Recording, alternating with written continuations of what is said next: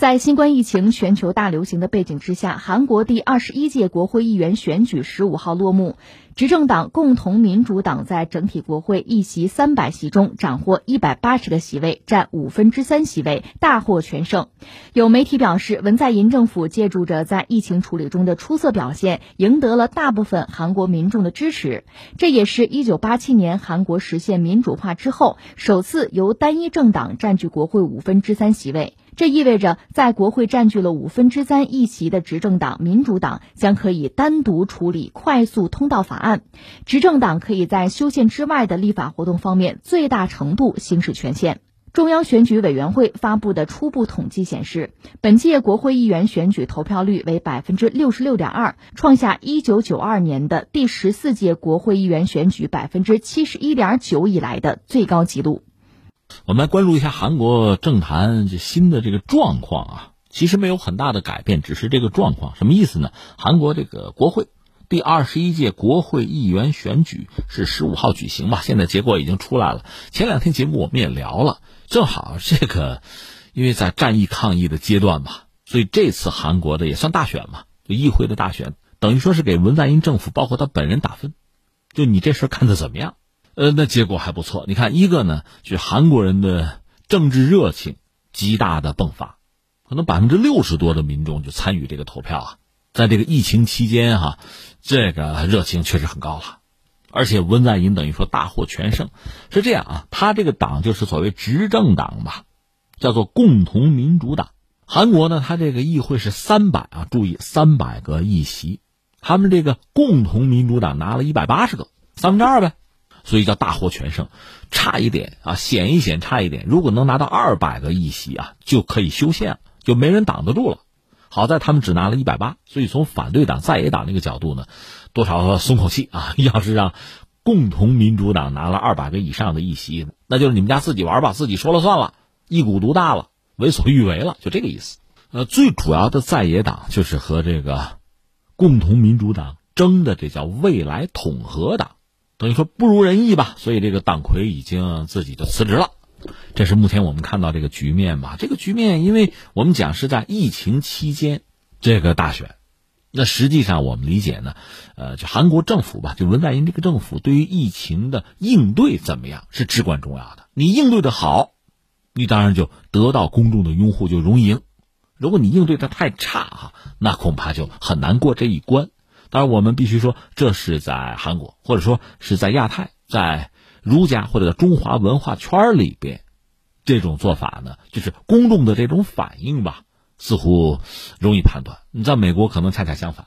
我们讲特朗普应对疫情，你能说有利吗？不用说中国人怎么评论他，就是美国媒体自己对他的评论，很多媒体有这个长文啊、雄文啊，就是按时间轴排一下，看看特朗普政府做了些什么，做的对不对？有。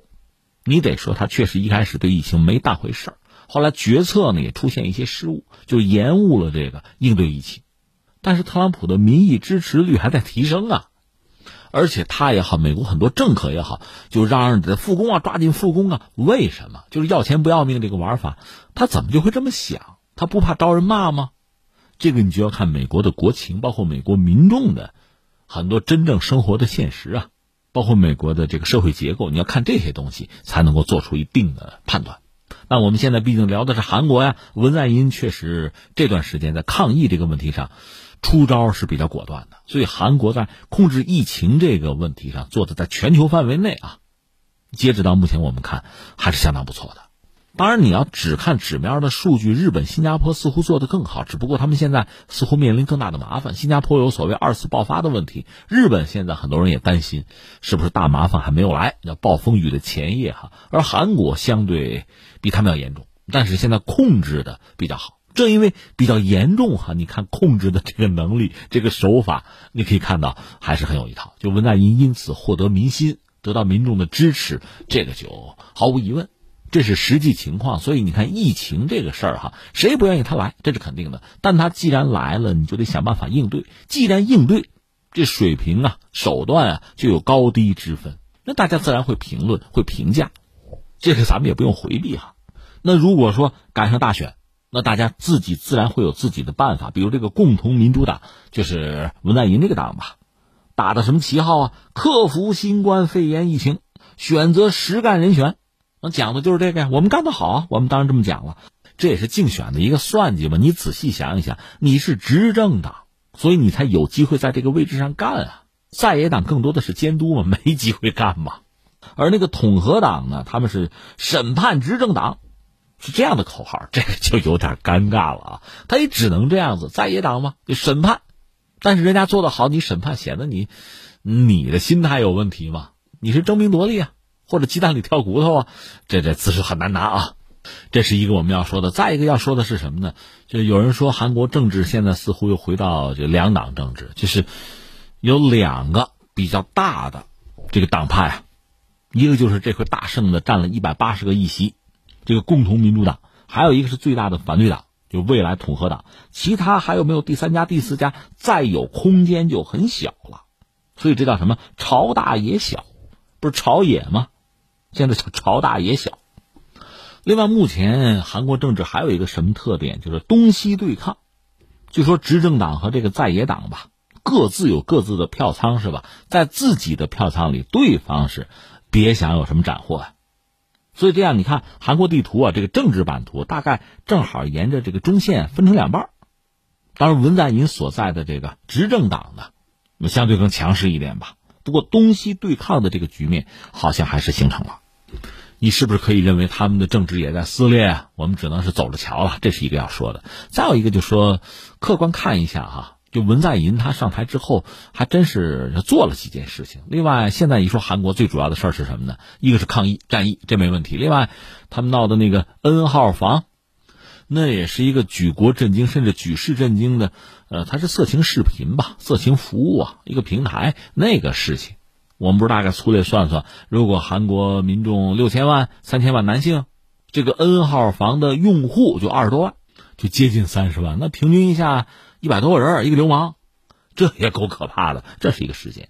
另外就是文在寅上台之后呢，有一个南北问题，就是和朝鲜的关系问题，一直还是比较热络哈。最近疫情爆发之后呢，因为我们理解朝鲜可能它相对还是比较落后吧，就公共卫生系统啊、卫生服务相对能力比较差。这个时候最好的办法还真就是闭关锁国，你防止外边输入啊。你如果境内没有爆发的话，你把。病患挡在门外，病毒挡在门外，你就是安全的呀。朝鲜大约就是这样做，所以目前朝韩之间的接触似乎也就不频密吧，相对比较平静的一段日子吧。在这之前呢，我们知道就是双方有比较热络的一段，我们看到文在寅在这个问题上确实比较积极主动吧，这个估计韩国民众看在眼里，也会给他一定的分数了。当然，我们也讲过，韩国民众在这个问题，就是对朝鲜的问题上也是比较撕裂的。有一些人讲呢，就民族啊，这种感情啊，同胞啊，血浓于水啊。还有很多人出于意识形态的考量，对朝鲜也是恨之入骨，极端的反感。所以文在寅这些做法，也不是说赢得全体韩国人的认同。这个我们要说清楚。和美国的关系两点，一个还是涉及到抗疫战役的问题。那特朗普曾经直接向韩国方面求救啊，你这这东西多给我点 我这不够用吗？当时，文在寅表示说：“我这要是用不了，我给你点后来还真给了。再一个就是美国方面要求，就韩国，呃，这驻军的问题，掏钱多掏。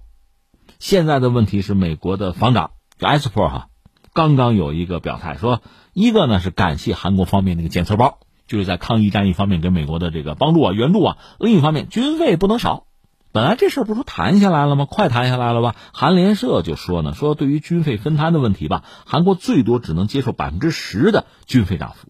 但是特朗普要求什么？张狮子大开口，你要支付五十亿美元的军费。后来说要不四十亿，但这个依然是韩国去年同意支付的那个额度是八点七亿美元那个军费的四倍多。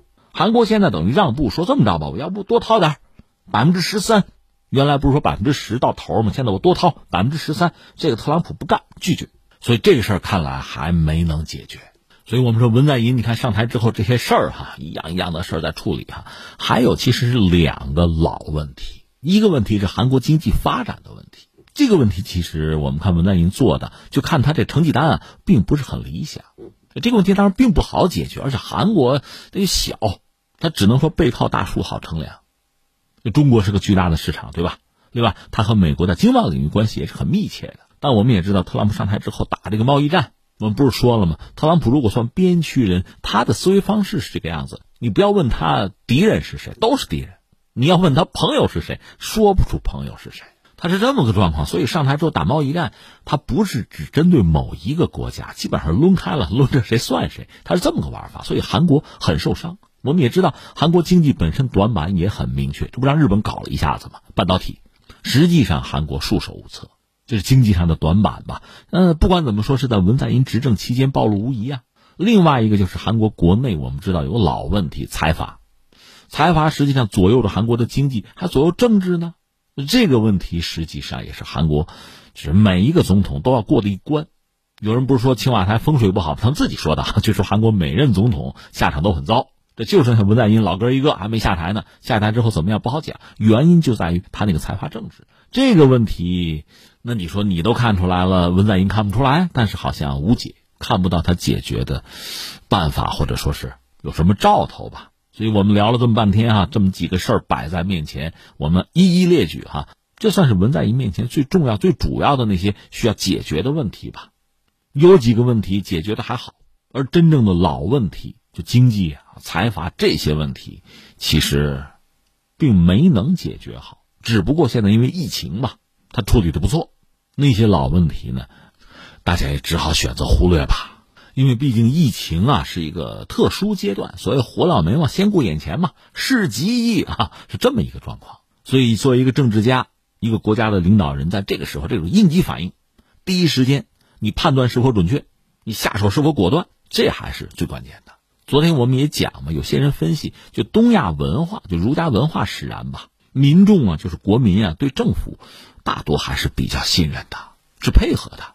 那在战役时期，文在寅等于说也算是有这个优势吧。但是在之后，比如说在经济复苏啊、复产复工，在这个阶段，又会有另外的问题、另一个维度的问题在等待着他。那就是说，我们要看他下一个阶段啊应对如何啊，成绩怎样。